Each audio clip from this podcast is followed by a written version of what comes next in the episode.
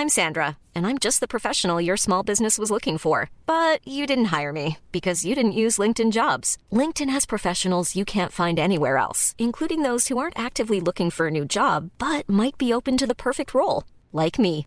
In a given month, over 70% of LinkedIn users don't visit other leading job sites. So if you're not looking on LinkedIn, you'll miss out on great candidates like Sandra. Start hiring professionals like a professional. Post your free job on linkedin.com/people today.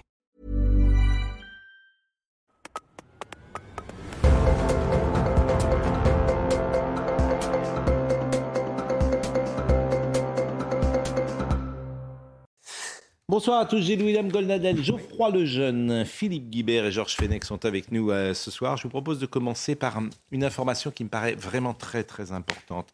Le collectif des hijabeuses était devant la justice aujourd'hui. Ces femmes demandent de pouvoir jouer au football en compétition tout en portant le hijab. Un sujet qui est vraiment central, en tout cas important de notre société. Ce vêtement est un voile porté par les femmes musulmanes qui couvrent la tête et laissent apparaître le visage, comme vous le savez. Ce qui m'intéresse, et ce que je trouve sidérant, le rapporteur public, je le répète, le rapporteur public du Conseil d'État recommande la possibilité de participer à des compétitions de foot voilées. Voilà la France d'aujourd'hui. La fédération, je rappelle, interdit toujours cette pratique et la décision du Conseil d'État est attendue d'ici à trois semaines. Ça ne veut pas dire que le Conseil d'État va prendre cette décision. Mais le rapporteur dit oui, les femmes peuvent jouer avec un hijab sur la tête. C'est la France d'aujourd'hui. Alors après, chacun, effectivement, euh, en pense ce qu'il veut. Je vous propose d'écouter Noémie Schulz, parce qu'on voit bien sur tous les domaines qu'il y a un basculement qui s'opère dans la société française sur de nombreux sujets. Écologie, bien sûr, sociétal. Euh, Emmanuel Macron est à Marseille, on pourra voir ce qu'il propose sur la drogue. Mais on est au cœur aujourd'hui d'un moment qui est peut-être euh, décisif pour notre société. Écoutons Noémie Schulz. À la question, les joueuses de football ont-elles le droit de participer voilées à des compétitions? La recommandation du rapporteur public est de répondre oui. Dans une démonstration euh, d'une heure environ, il a pris soin de faire la différence entre les joueuses de l'équipe de France qui représentent le pays et doivent s'abstenir de manifester leur appartenance religieuse et les joueuses des équipes locales, de simples usagères du service public qui doivent pouvoir porter le voile. Valider l'interdiction marquerait un infléchissement important de votre jurisprudence, a en garde le rapporteur public, ce qui a suscité la satisfaction de la présidente du collectif des hijabeuses à la sortie de l'audience. On se dit que c'est quand même positif et que c'est quand même favorable et qu'on qu'on avait raison de croire en la justice française et au droit. Et que depuis le début, on le dit, on est seulement des usagères. Et nous ne sommes pas des agents du service public, nous ne sommes pas représentantes de la FFF. Et euh, ceci démontre que nous avons le droit d'être sur ce terrain-là avec nos, revendications, pas nos revendications, excusez-moi, mais avec euh, euh, nos, appartenances religieuses. Et nous avons le droit d'être là.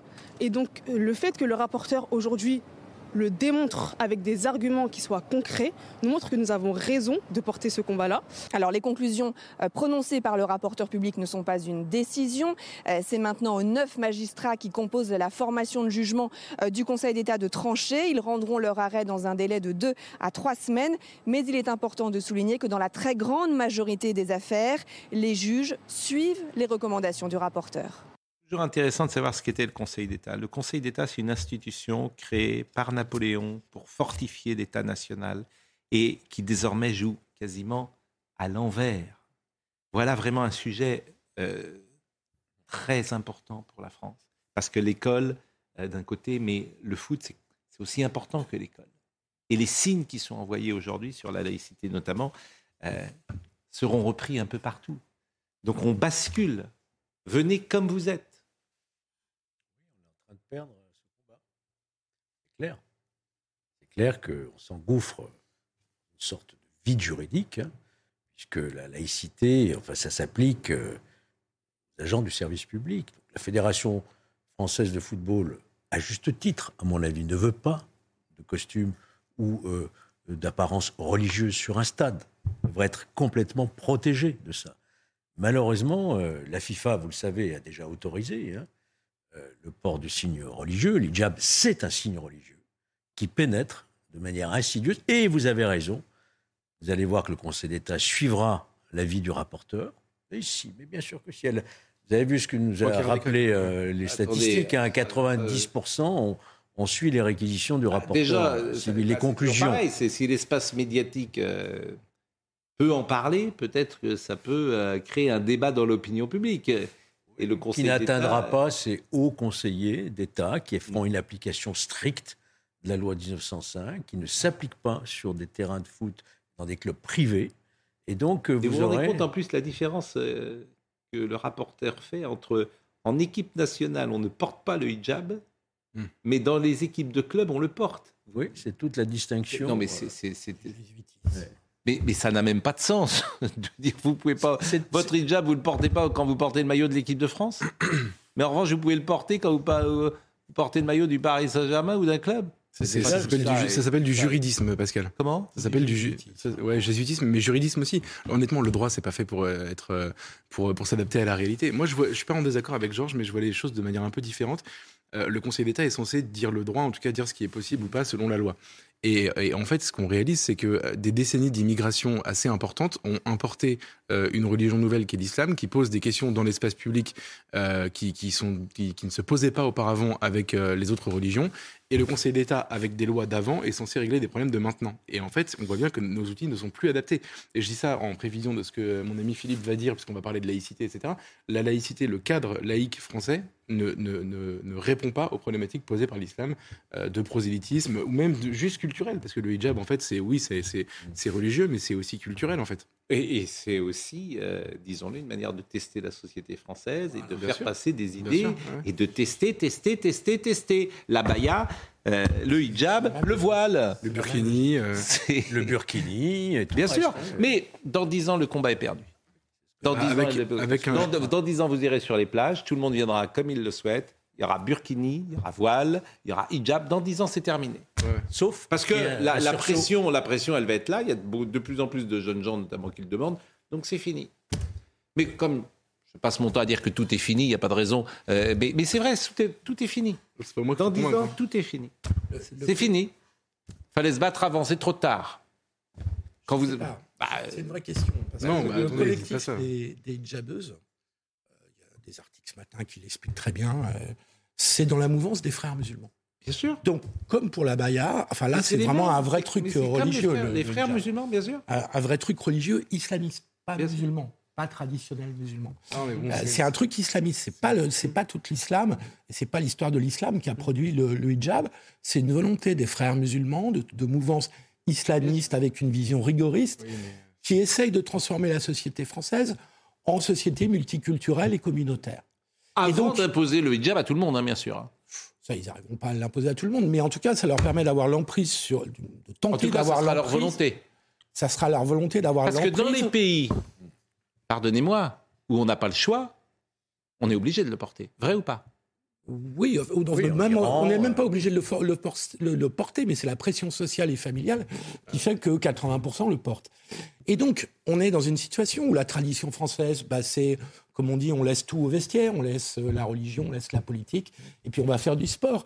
Et là, on a des personnes qui testent ça avec, avec les, et qui voient les failles juridiques, parce que Georges, tu as... Il y a un vide juridique. Il y a un vide juridique, puisque en la tout cas, des textes qui sont antérieurs, la loi, la loi de 1905 ne permet de contrôler et de, d'imposer des choses que pour les services publics.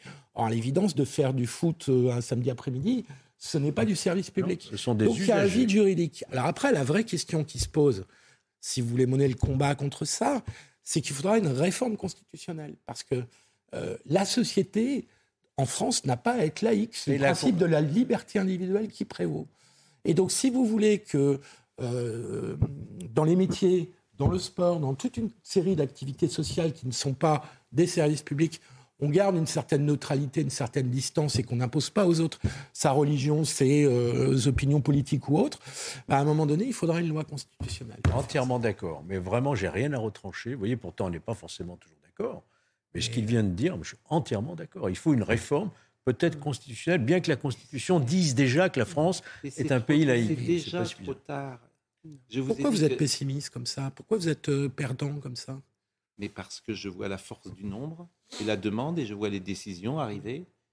Je vous dis depuis euh, des mois, dans cinq ans, le, le voile sera autorisé à l'école, c'est ma conviction. C'est ma conviction parce hein, que mais- personne, euh, ben, voilà, et on dira, au nom de la, ben, voilà, il y a une demande. euh, ça sera, tout que cas, la France de demain, c'est une nouvelle France. Ce qui est vrai, c'est qu'il n'y a aucune résistance. C'est une nouvelle France, une nouvelle culture, d'État. des, des, des jeunes gens différents qui sont français comme vous et moi. Le ministre de l'Éducation le- nationale aurait dû interdire la, La à l'école. Il a laissé le problème au... Et juridiquement, ça ne tient pas pour la même Mais rien, raison. mais, mais rien, mais rien ne tient Et juridiquement. donc, ça veut dire qu'il euh, faut un, un autre dispositif. Si vous voulez le vraiment coup, vous battre. Et vous, vous prenez l'uniforme. Pourquoi Ouais, d'ailleurs ouais, ouais, C'est une des rares fois où je suis d'accord avec le Rassemblement national. Vous voyez. Faut le souligner. Attention, attention. Il n'y a pas assez. Même le souligner. Tout ça me paraît Euh, déjà bien- de- fini depuis bien longtemps. Le combat est perdu. Non, non. Moi, Tant je, est qu'il y ait combat. moi, je refuse euh, à dire ça. Euh, bon, c'est vrai qu'il y a une réalité arithmétique qui ne s'arrange pas. Le nombre, le nombre, le nombre. Mais au dehors, demande. dehors de ça, il y a une, il se passe une très cruelle et diabolique alliance objective euh, entre, deux, entre deux forces. Il y a d'une part, effectivement, euh, tu as raison de le dire, il y a les frères musulmans qui testent, et là le test est positif, mais ça n'est pas du multiculturalisme. Les frères musulmans, ils ne sont pas dans le multiculturalisme. Exactement. c'est- Ils sont, J'ai repris, ils, Philippe. sont, Philippe, ils sont dans le culturalisme, si j'ose dire, islamique, point barre. Ils veulent des droits. pour Ils acceptent. spécifiques. Non, mais bon, ouais, ouais, bah, ils font avec ce qu'ils ont. volonté Ils n'en sont pas encore. Non, Mais si je peux- évidemment. si je peux aller jusqu'au bout. Donc, ils, ils sont là-dedans. Et puis, d'une part, vous avez une partie du Conseil d'État qui, eux, sont multiculturalistes. D'accord? Donc, euh, et, et d'ailleurs, euh, M. Macron a fait venir au Conseil d'État, vous allez peut-être me rappeler son nom, euh, Thierry Thuot. Bravo, M. Thuot, qui est le. Non, mais il a été promu très récemment. Là, il vient d'être promu à un poste stratégique et c'est le multiculturaliste inclusif, très lyrique. Donc, qu'on ne vienne pas me dire que c'est avec M. Chou qu'on va résister à tout cela. Auteur d'un rapport. Donc, donc, donc, la réalité, elle est là. Donc, ça, c'est ce qu'on appelle le gouvernement des juges, ou d'autres vont l'appeler l'État profond, qui ne sont pas du tout, du tout dans le désir de la laïcité ou du, ou- ou du rempart contre le multiculturalisme. Ils sont au contraire les accompagnateurs. Pour certains, oui, tu as raison. Oui, mais ah eh ben, apparemment, monsieur le rapporteur fait partie de ces accompagnateurs. Oui, D'accord Donc, euh, bon, Bon. voilà. Euh, il y a Donc, On, on va écouter euh, l'avocate des, dji- des Ouais. hijabeuses et puis également on va écouter peut-être une des femmes hijabeuses. Euh, ce- capacité en plus à se victimiser toujours. Il y a des femmes qui sont encore exclues des terrains puisqu'elles portent un voile. De la propagande. C'est insupportable. Bien sûr. On a entendu la ministre des Sports? Non. On entend des politiques monter au créneau? Non. Qui monte au créneau? Des éditorialistes, Oui. des, euh, euh, certains journaux, etc. Où sont les politiques sur ce sujet? Ils ont démissionné. Voilà. Écoutons. euh, C'est vrai? bah oui. Écoutons ces hijabeuses et leur avocate. Ce qu'on a accompli, c'est historique, dans le sens où c'est la première fois que des femmes qui sont premières concernées, qui, portent le voile, qui font du sport, revendiquent leurs droits dans l'espace public. Je pense que c'est important de montrer qu'aujourd'hui, peu importe la décision, ce qu'on a fait, c'est historique et on est en train d'inspirer les générations. Ce pourquoi on a lancé cette campagne, on a lancé cette association sportive, c'est parce qu'on est des footballeuses et qu'on veut jouer sur les terrains, qu'on veut être présente, qu'on veut profiter de ces moments avec nos partenaires, qu'elles soient voilées ou non, musulmanes ou non, on veut s'intégrer. Et notre combat, c'est pas un, combat qui est politique, c'est pas un combat qui est religieux, c'est un combat qui concerne le sport et seulement le sport. Il y a des femmes qui sont encore exclues des, des terrains puisqu'elles portent un voile. Effectivement, c'est incompréhensible pour nous puisque, comme je le dis, on est des joueuses de football. À la fin de la journée, tout ce qu'on veut, c'est jouer au football et on nous, on nous met dans des carcans en fait. On nous enferme, on nous dit vous êtes des femmes, vous êtes soumises, vous êtes. Mais en fait, c'est une question de droit des femmes et de justice. Et aujourd'hui, on empêche des femmes de disposer de leur corps, de disposer d'elles-mêmes. Et c'est ça le problème. Je salue en particulier des conclusions euh, que je crois pouvoir qualifier de brillantes et riches, qui rappellent euh, le principe de laïcité, qui est malheureusement trop souvent oublié dans ces deux branches, qui euh, rappelle que l'ambition du sport est celle de l'intégration, celle du vivre ensemble, celle de la cohésion, et non pas une vision aseptisée qu'entend promouvoir la Fédération française de football, qui en réalité entend créer un ordre public sportif sur la seule base des valeurs ou des positionnements qui sont ceux euh, de ces administrateurs euh, actuels. Ce qu'on vient d'entendre là est, est- est effrayant pour des gens de ma génération. C'est effrayant. Des jeunes femmes qui disent je veux m'intégrer à la société française en jouant avec un voile euh, des, des matchs C'est de le football. renversement pervers. C'est le renversement. Oui, tout à Et la valeur de la liberté. Exactement. C'est C'est-à-dire en qu'ils fait, vous c'est font passer effrayant. ça pour de l'émancipation alors que c'est de l'enfermement. Mais bon, et vous avez un rapporteur du Conseil d'État qui valide ça. Mais ce pays et, et personne, ne- je vous dis, la ministre des Sports, elle est aux abonnés à toi parce que tout le monde se planque, parce que tout le monde a la trouille, la trouille. Pascal, concernant Je veux dire, qu'est-ce que vous voulez euh, général du, du Conseil d'État, il est quand même tenu par la loi de 1905. Or, la loi de 1905, là, Geoffroy avait raison, Oui. euh, ne permet pas de résoudre le problème des terrains Non, de parce qu'elle ne s'applique pas aux usagers. parce qu'elle ne s'applique pas aux usagers. Donc il y, a un, il y a un vide juridique dans lequel ces militantes, parce qu'il faut les appeler par leur nom, s'engouffrent avec leur avocate. Il y a un problème avec ces- leur discours qui est parfaitement rodé, c'est qu'elles ont raison en fait. hein. Je suis désolé de vous le dire, mais à partir du moment où vous consacrez le principe des droits individuels comme un truc inaliénable qui doit régir la vie en société, elles Bien ont sûr. raison. Mais c'est pour ça qu'ils vont Si peut-être. vous imposez rien au-dessus, Na- Naïm Bestanji, qu'on a souvent cité, euh, m'envoie un- une analyse et peut-être que ces prochaines heures, on pourra l'écouter plus longuement. Avant d'être un sujet de laïcité, le voile est d'abord une discrimination sexiste, mais il est aussi un outil prosélyte. Oui. Peu importe les intentions de Bien celles qu'il porte. Oui. Le rapporteur public a ainsi défendu l'autorisation d'un outil prosélyte et discriminant une partie de l'humanité en raison de son sexe. S'il avait lu mon livre, dit-il, où j'analyse le discours et la rhétorique d'inversion des hijabeuses, le rapporteur public n'aurait jamais tenu ses propos. Le linceul du féminisme caressait l'islamisme dans le sens du voile. Très juste. Mais il est remarquable, euh, Naïm Bestanji, euh, bien évidemment.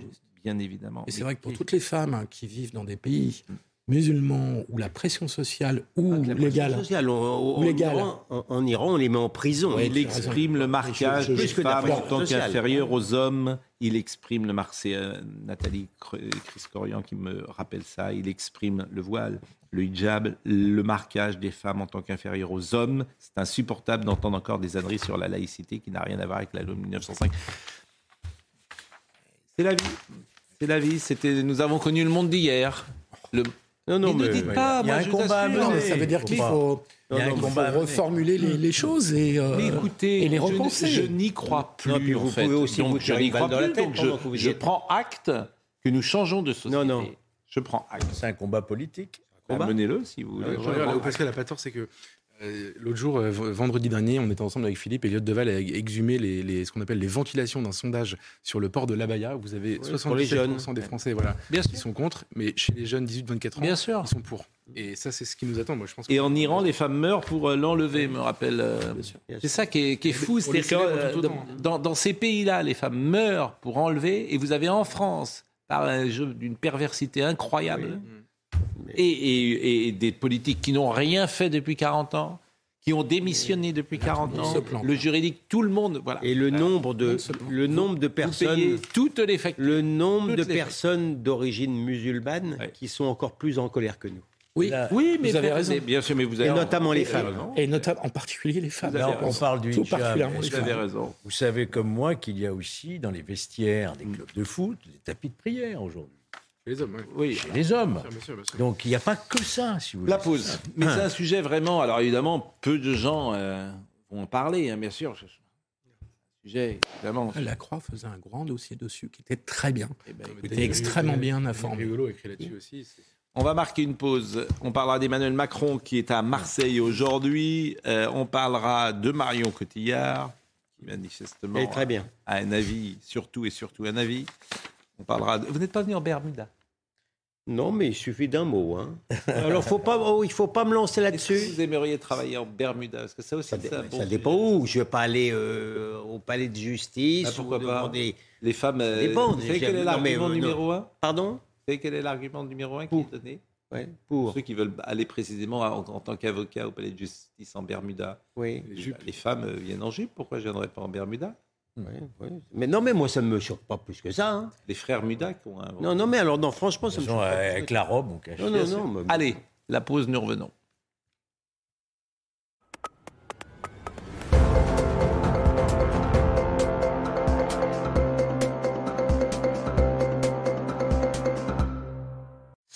Il est 20h30, Isabelle Piboulot nous rappelle les titres.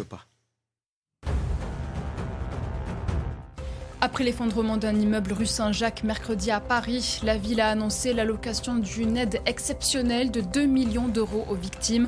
L'origine de l'explosion reste pour l'heure indéterminée. Les recherches pour retrouver une femme disparue continuent. Après le séisme du 16 juin qui a frappé l'ouest de la France, l'heure est aux réparations. La facture est estimée entre 200 et 350 millions d'euros selon la Caisse centrale de réassurance. La CCR prendra en charge au moins la moitié des coûts. Bâtiments endommagés, édifices religieux fragilisés, de nombreuses communes en Charente-Maritime et dans les Deux-Sèvres avaient été touchées. Benjamin Mendy rejugé pour viol et tentative de viol. Le footballeur a été présenté devant la justice britannique. Fin janvier, l'international français de 28 ans, avait été déclaré non coupable de six viols et d'une agression sexuelle. Le jury n'était en revanche pas parvenu à un verdict pour deux accusations datant de 2020 et 2018. Elles seront donc réexaminées pendant trois semaines à Chester. Je voulais vous montrer une image euh, en même temps euh, que nous revenons, euh, une image en direct. Ça vous rappelle quoi?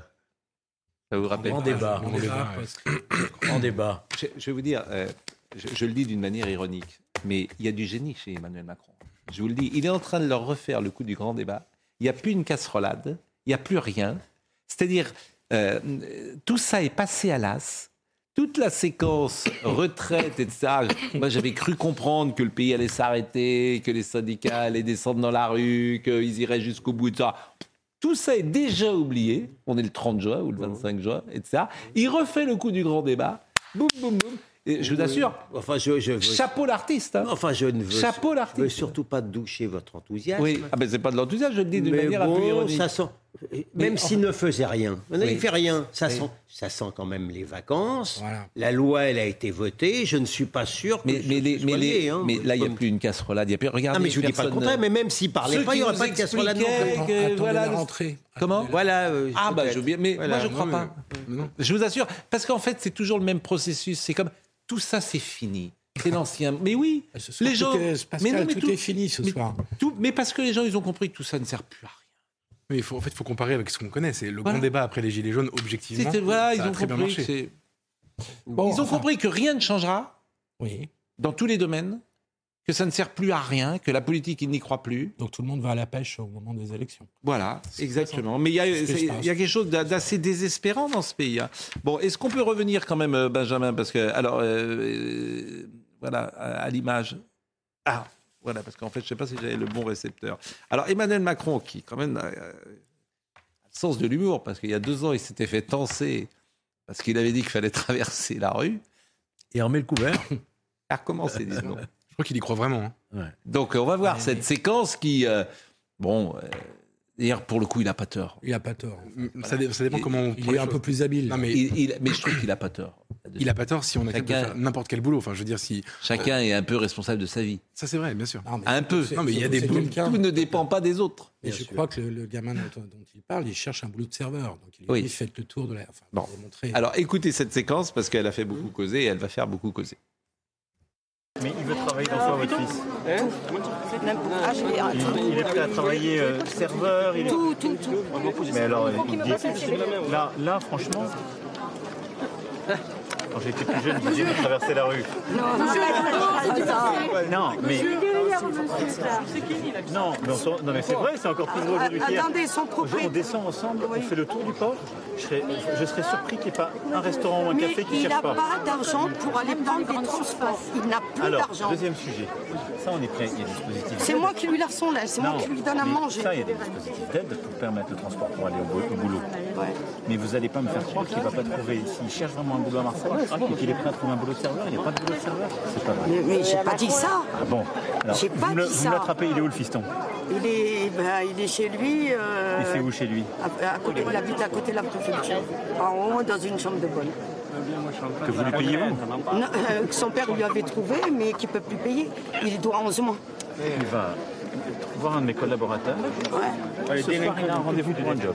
Si c'est votre état d'esprit et le sien, on va tout de suite. Moi, je, je vous promets, je fais le tour du Vieux-Port ce soir avec vous. Ouais. Je vous trouve. Je suis sûr qu'il y a 10 offres d'emploi on verra. Non mais il a raison. Et puis la dame, la- l'argument de la dame, euh, c'est mon fils n'a pas les moyens pour prendre les transports en commun pour aller travailler. Mais en fait, le- il habite à la préfecture de Marseille, qui est dans le centre de Marseille. Bon. Donc là, il y a.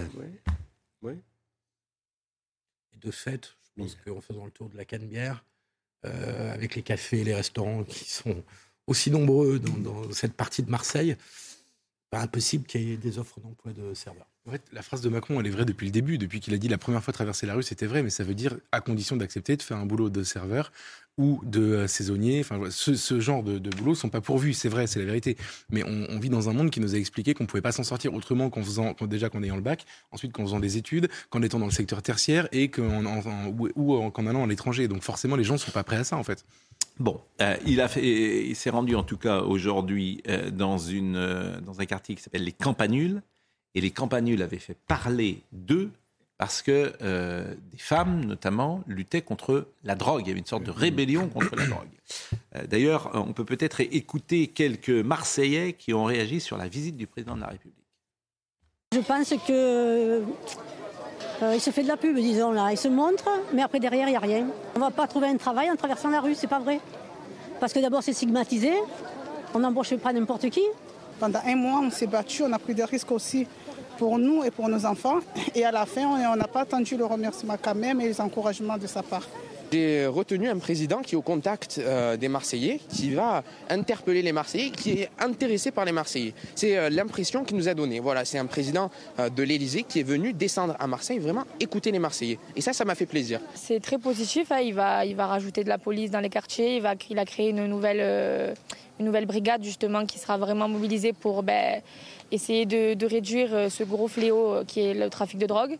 Bon, ce sont quelques personnes, hein, bien sûr. Je vous propose de voir le sujet de Vincent Farandez sur cette rébellion et de voir euh, où ça en est aujourd'hui dans ce quartier des Campanules. Il y a six mois, les habitants d'un immeuble du quartier Les Campanules à Marseille se sont rebellés contre l'installation d'un point de deal dans leur hall d'entrée. Les riverains ont tout simplement occupé les lieux. En premier, ça a été une, ça a été une petite groupe. Après, ce- cette petite groupe, elle a commencé à se grandir. Elle n'est plus se gêner de fumer, de vendre. De... Et après, on a parlé avec eux, ils ne veulent pas comprendre. On a fait comme eux, on a pris la place. On s'est mis à leur place, on s'est assis. Ils viennent, ils nous trouvent, ils partent. Grâce à leur mobilisation, les dealers ont quitté le hall. Mais depuis, d'autres immeubles sont occupés. Certains habitants se sentent abandonnés. J'ai ma petite fille, quand elle descend, me dit Mamie, il me dit il y avait des jeunes qui sont en train de, en train de, en train de vendre. Alors vous voulez le dire à qui? Voulez-vous prendre un coup de couteau après? Alors du coup, ben, on dit rien. Ces riverains demandent, entre autres, une présence accrue des forces de l'ordre. Quand je vous dis euh, je ne crois plus ou j'ai du mal à imaginer que ça change, le témoignage de cette femme dit tout. Voilà. Qu'est-ce que vous voulez faire? Si vous avez une solution, si vous allez me dire que ça va changer, sauf à les prendre et à ne plus jamais qu'ils reviennent. Pascal. Voilà. Autrement, tant que vous ne ferez Dans pas cette ça, affaire- ils seront là et Mais cette je, je dame comprends pas votre dira- discours ce soir. Votre discours défaitiste, mais pour- vous n'avez qu'à aller vous tirer une balle dans la tête une bonne fois pour toutes. Ah non, excusez-moi. Peut-être pas- peut-être pas aller jusque-là. Non, mais attendez, euh, si, si on vous considère que vous, vous baissez les bras et c'est fini. Mais c'est pas moi qui baisse les Mais bras. vous dites, bon, je pense qu'il faut changer complètement dans de cette- logiciel. Oui, bah voilà, donc ça veut dire que c'est pas foutu. Bah, ça veut dire que c'est pas fini. C'est parce mais- que. Mais comme on ne change pas. Que- Pascal. Pardon de le dire. Dans, dans cette, affaire, dans cette affaire de drogue à Marseille et ailleurs, on joue petit bras. On Bien nous a sûr. sorti un gadget, moi ça m'a fait mourir de rire. Maintenant, les fonctionnaires de police vont faire payer tout de suite l'amende en espèces. Pendant ce temps-là, Pascal, pendant ce temps-là, je prends un seul exemple. Exemple américain. On a créé une agence nationale qui s'appelle la drogue, la DEA, la Drug Enforcement Administration, où le directeur est nommé par le président des États-Unis, validé par le Sénat. 18 000 agents. 80 agences dans le monde entier sont eux qui ont aidé notamment les Colombiens à arrêter Pa- Pablo Escobar. aux Bien sûr qu'il y a du trafic, mais ils ont réduit considérablement les importations de Colombie. Nous, on a quoi à la place? La 1000DK. Vous connaissez la 1000DK Non, vous n'avez pas entendu parler. La mission interministérielle de lutte contre les drogues et les comportements addictifs, présidée par un médecin qui est sans doute quelqu'un de très honorable. Mais vous voyez l'orientation. On veut traiter ça sur le plan purement médical. c'est le Georges Fenech, euh, c'est le frère un peu. euh, Oui, oui, vigoureux. parce que j'enrage de voir qu'on ne crée pas un parquet national antidrogue, qu'on ne crée pas une véritable agence comme l'ont fait les Américains, et qu'on continue à s'amuser des écoutez points Emmanuel. Macron sur les stupéfiants. Écoutez. Voilà, c'est ce que Et je après, je donne la parole à Philippe Guibert. D'abord, je le disais, les stupéfiants sont au cœur des difficultés que nous avons.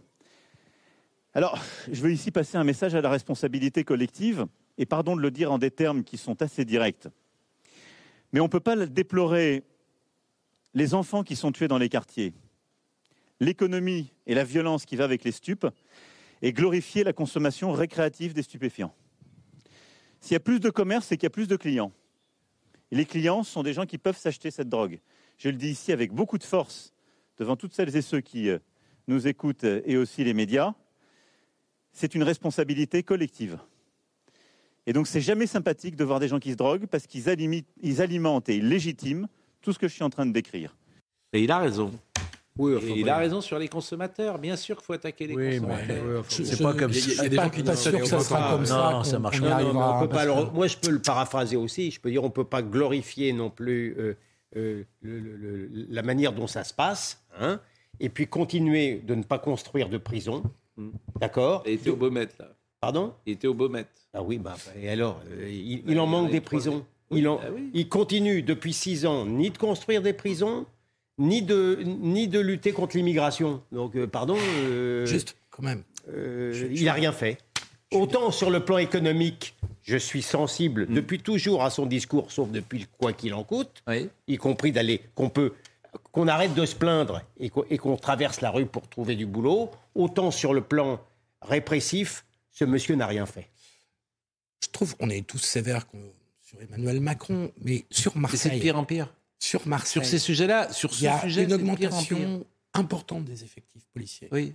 Aucune ville, aucune autre ville ne ça ne sert à rien. Il y a une augmentation du nombre de magistrats. Ça ne sert toujours à rien. Il y a des sanctions. Bah, il y a plus de morts. euh, Il y a- il une augmentation. depuis le début de Vous ne pouvez l'année. pas dire ça. Mais- Euh, que mais si vous augmentez les moyens de policiers et Non, non, non, que s'il y a ça pas ne de sert à répression. rien. Il y a plus de morts. S'il n'y a, pas de répression, ça ne sert à rien. Vous n'arriverez pas. euh, à il empêcher les, gangs de se faire justice entre eux. hein. Ou alors il faut que vous envoyiez l'armée et dégager tout le monde. hein. C'est pas ça le plus pour le grave. pour le justice dire entre eux. C'est pas ça le plus grave. hein. Je suis courageux. sur. Marseille, rien n'a été fait. En plus, c'est pas les gangs. Trouve Mais je vous dis pas que rien n'a Oui, été fait. vrai. Je Non, vous mais- dis d'abord, je ne dis pas que rien n'a été fait. Je vous dis que c'est de pire en pire et que tout ce qu'on a fait n'est pas efficace. Donc, il faut peut-être changer de logiciel. Non, mais voilà ce que disait Georges, ce que je vous dis. ce que disait Georges sur le- l'exemple américain d'avoir un parquet national Il il faut placer la barre très haut. Rien. Je suis d'accord avec toi. C'est la mère Je des suis batailles, la avec toi. la drogue. En fait, il y a des moyens qu'on déployés à qu'on Marseille qui ne sont déployés nulle part ailleurs. Je vous assure, Philippe, moi, je, je- c'est sidérant en fait ce que vous dites. Non, je crois pas. C'est juste là, c'est des faits. Mais il y a de plus en plus de moyens qui ne servent à rien. Parce qu'au bout Est-ce de la que chaîne, vous pouvez quand même comprendre ça, que c'est de pire en pire? Est-ce que vous pouvez dire dans votre cerveau tout ce qu'on fait il y a ne plein de sert choses. à rien? Interrogez les Non, mais policiers est-ce que vous eux-mêmes. Est-ce que vous pouvez admettre que tout ce qu'on a fait ne marche pas? Ah, Il y a beaucoup de choses qui n'ont pas marché. Non, mais oui. pas tout. Non, tout. Tout ce qu'on a fait ne plus marche pas. vous. C'est-à-dire qu'il y a Mais de plus en plus de drogue. Il y a de plus en plus de C'est drogue. Il y a de plus, C'est en plus de consommateurs. Il y a de plus en plus de C'est trafic. vrai. C'est Donc, est-ce que vous pouvez dire, eh ben, dites donc, on va changer de méthode? Et c'est vrai. Et Non, mais William c'est- a raison sur les places de prison. On n'emploie pas Non, les moyens. euh, Est-ce que vous pouvez admettre ça Mais, mais tout le monde l'admet, ça. Non. C'est une évidence. Mais- ça. mais- Ce que vous dites sur l'augmentation du trafic de drogue, la- euh, tout le monde Non, mais l'admet. la visiteuse, la visiteuse des prisons, la responsable, Je Je c'est extraordinaire. En fait, c'est des sujets qui sont visiteuse des sidérants prisons, parce qu'en six mois, elle ça se peut être plaint. solutionné. En fait. Non mais attendez, Je pense, oui. idéologiquement, En six mois, Philippe- ça peut être solutionné. Philippe, Je pense. Je Idéologiquement, pas, moi. sous, sous- sous le contrôle de Georges, la visiteuse des prisons se plaint de la surpopulation carcérale, mais elle s'interdit de demander de construire des prisons. Si ça, c'est pas de n'y l'idéologie, a, c'est pas- il y quoi a pas de surpopulation carcérale. Enfin, il y a de la surpopulation Non. carcérale parce qu'il manque des prisons. C'est ça. Bon, sous-équipement. Sous-équipement, oui. Écoutez, On euh, on aura encore ce sujet Ah, bah, euh, dans un an, dans deux ans, dans trois ans, ça sera les mêmes Dans sujets. six mois, Ah, comment vous faites pour euh, résoudre Oui, mais vous le savez très bien. Je pense qu'en six vous mois, savez très bien ce que je fais. Oui. C'est-à-dire que Ah, les gens, qui tendance. votent, les gens qui vendent de la drogue ne sortent plus. C'est simple. Je les mets quelque part et je les mets en dehors de la société. Ils ne sortent plus. Les éloigner Je les de- prends tous, un par un. Vendez de la drogue 200 boum. 000 personnes en France. Eh bien, très bien. 200 000. S'il en faut 200 000, j'en remets 200 000. Qu'est-ce que vous voulez que je dise? Vous les mettez où, 200 000 personnes? Je- je- il y, a- il y a des endroits, croyez-moi, il y a des même, endroits. même si on Déjà, peut, vous les éloignez de leur même si, lieu. si on peut en mettre déjà endroits. 30 000 de côté. D'accord ça. Il y a des endroits. C'est pas le problème, c'est une volonté politique. L'intendance suivra. C'est une volonté politique. Si on considère que la lutte contre la drogue doit être une lutte, le- la première lutte en France, croyez-moi, ça, je suis d'accord là-dessus. Mais oui, mais personne n'est d'accord. il faut que Alors, juste un petit mot, parce que les, ça c'est grotesque, les pauvres policiers qui vont se balader avec une caisse Non, pour faire payer en liquide les trucs. Sans chercher de savoir d'où vient l'argent en plus. Non mais enfin, vous êtes- on est sérieux dans ce pays. c'est tout à fait le profil de Vous celui qui a un pétard, Oui. de donner sa, de donner sa carte pour écoutez un policier à Nantes qui a été interrogé par les équipes de CNews. Écoutons.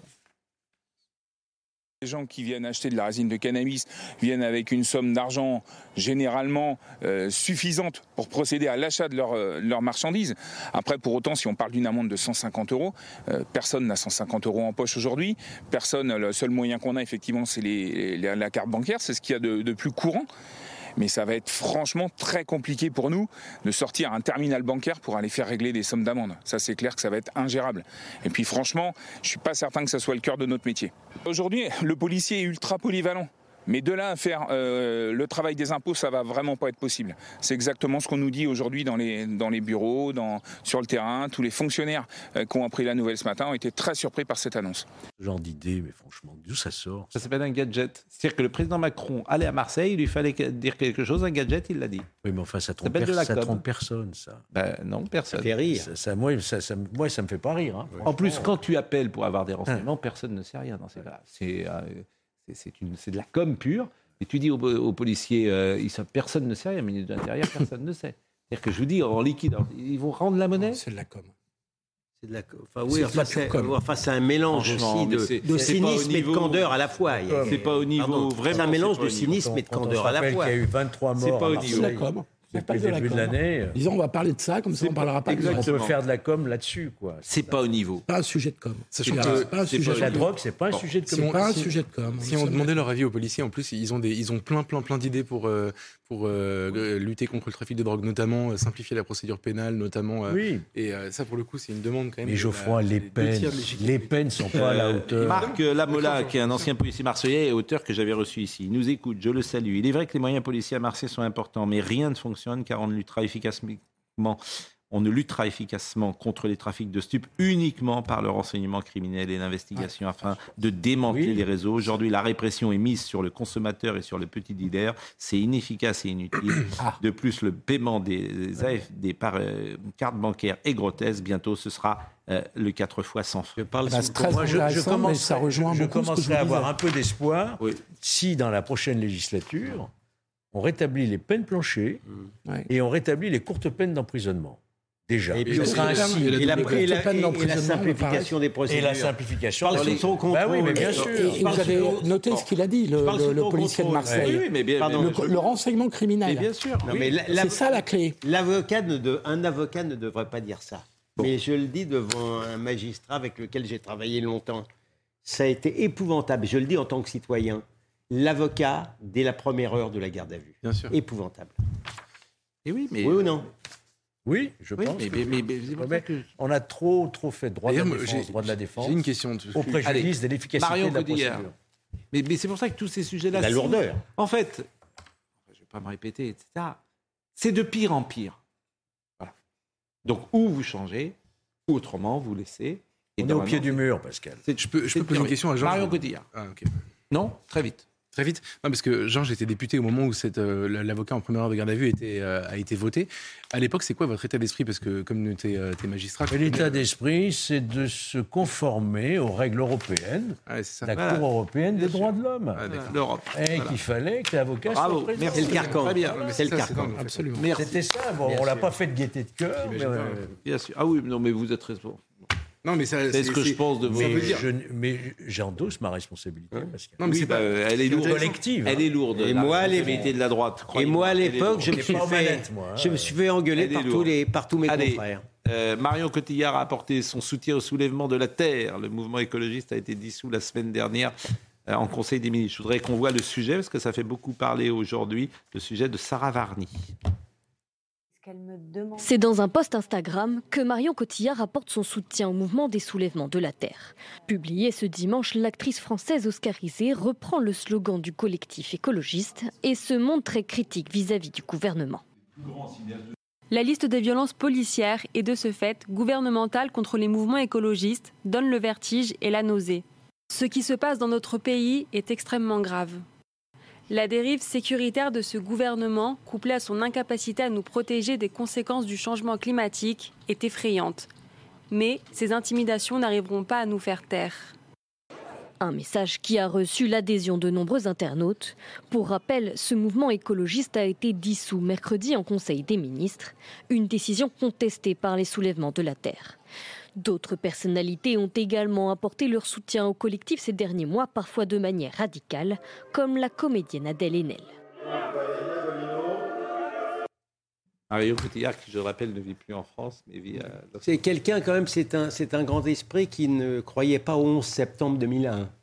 Il faut, faut voir quand même le- la réflexion. En réalité, c'est une caricature de la fausse générosité et du vrai conformisme artistique. Mais là, euh, conçu comme une véritable œuvre d'art. Je pense, qu'elle, je, pense- je pense que ça n'est pas une très grande connaisseuse de l'écologie. Elle ne sait rien sur les problèmes de violence en France, mais elle parle parce qu'elle se fait plaisir. Des fois, elle, elle- elle- elle- va en yacht. hein. Elle, elle est quand même peu économe de l'énergie en même temps. Et en jet. Ou en jet.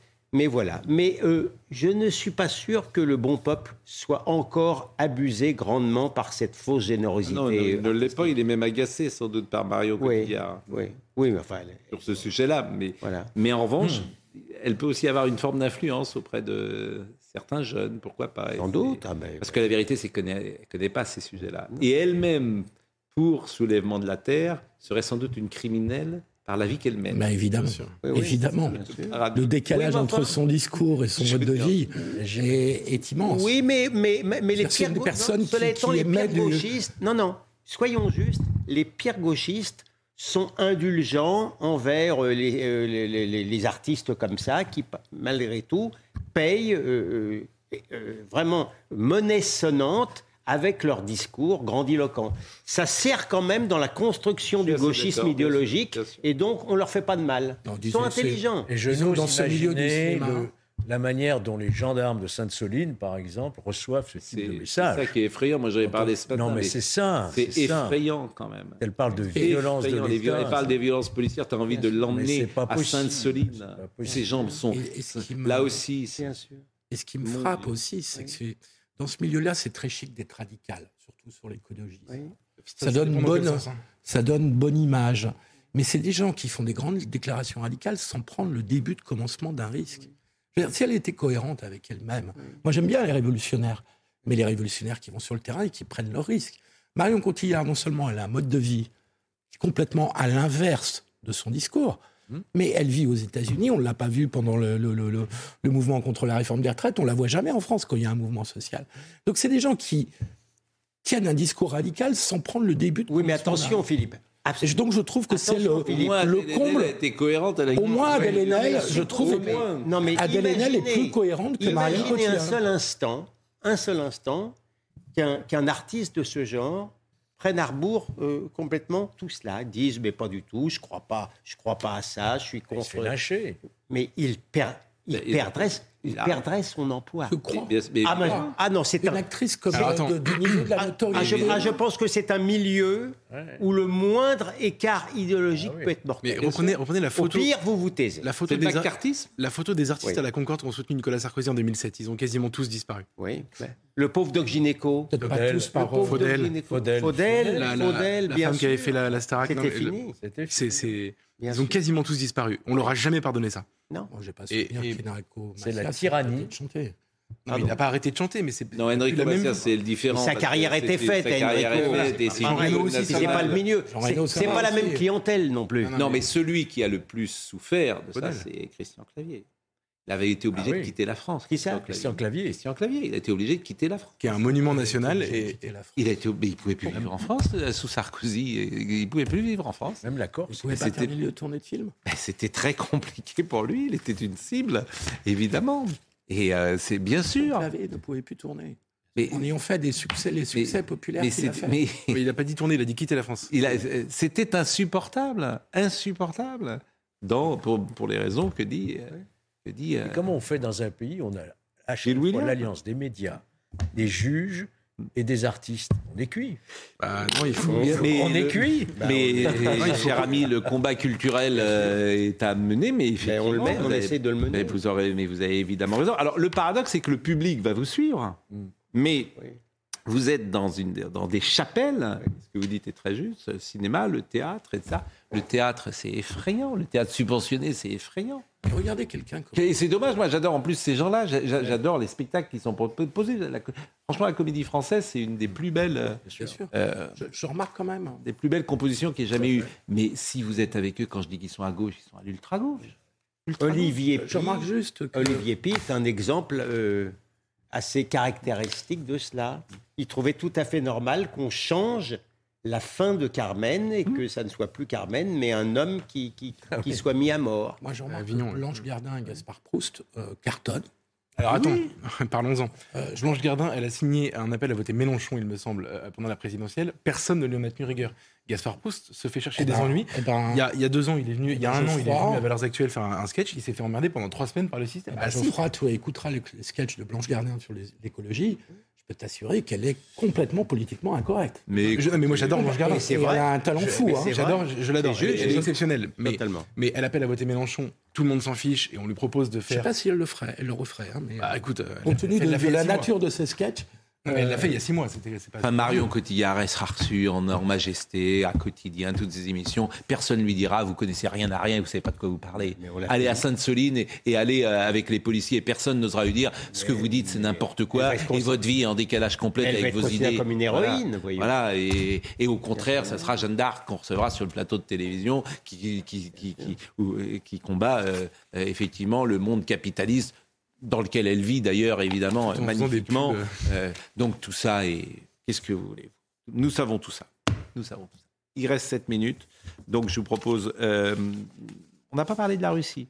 Et Ah quand oui. même des choses un peu plus importantes. oui. C'est- Si vous arrivez à décoder ce qui se passe en Russie, vous êtes très fort. J'ai cité ce matin une euh, phrase de Churchill, euh, qui est formidable d'ailleurs, une phrase de Churchill qui expliquait, je- si je la retrouve, la phrase que je l'ai citée ce matin, et elle est euh, assez exceptionnelle parce que là aussi, le récit médiatique qui a été fait euh, de ce qui s'est passé samedi en Russie, en fait, comme les éditorialistes disent les choses telles qu'ils voudraient qu'elles soient, Oui, bien sûr. Poutine a été fragilisé, Poutine était battu, et euh, bon, c'était ça. Bon, Tu t'aperçois que les choses, comme toujours, sont un petit peu plus compliquées que cela. Je retrouverai la phrase de Churchill. Bon, c'est dommage. Après, quand même. Prigogine a expliqué euh, pourquoi il avait fait tout ça. hein. Il l'a expliqué, vous avez, vous avez entendu comme moi. Alors, Poutine il a voulu par- sauver sa boutique. Quoi. Oui, Poutine va parler d'ailleurs Oui. aujourd'hui dans quoi Oui, aujourd'hui dans quelques dans quelques minutes. Mais c'est- en fait, ce qu'il faudrait dire, c'est qu'on ne sait rien de ce qui se passe en Russie. Voilà. Et personne n'ose le dire comme ça. Dimitri Pavlenko l'a dit. Si, il a Courageusement. très bien dit. Il a Ouais. très bien dit, oui. Vous savez ce qui se passe en Russie vous? Non, mais on a quand même un élément avec un élément du système qui s'est rebellé quand même pour sauver sa peau, hein, et peut-être et pour peut-être pour Ouais. des, des vulgaires histoires de fric. Bah, bien sûr. Mais il y a quand même une, euh, Enfin, il- y a quand même qu'il- du, moi, je pense qu'il ça a branlé dans le manche dans le La pouvoir. Euh, un rébut Voilà. enveloppé de mystère au sein d'une Voilà. énigme. Bah, j'a- J'allais dire, j'allais qu'il était irrationnel de vouloir rationaliser euh, dans le monde politique russe. Voilà, c'est- tout, tout à fait clair. Non, non, il n'y a aucune rationalité, je pense.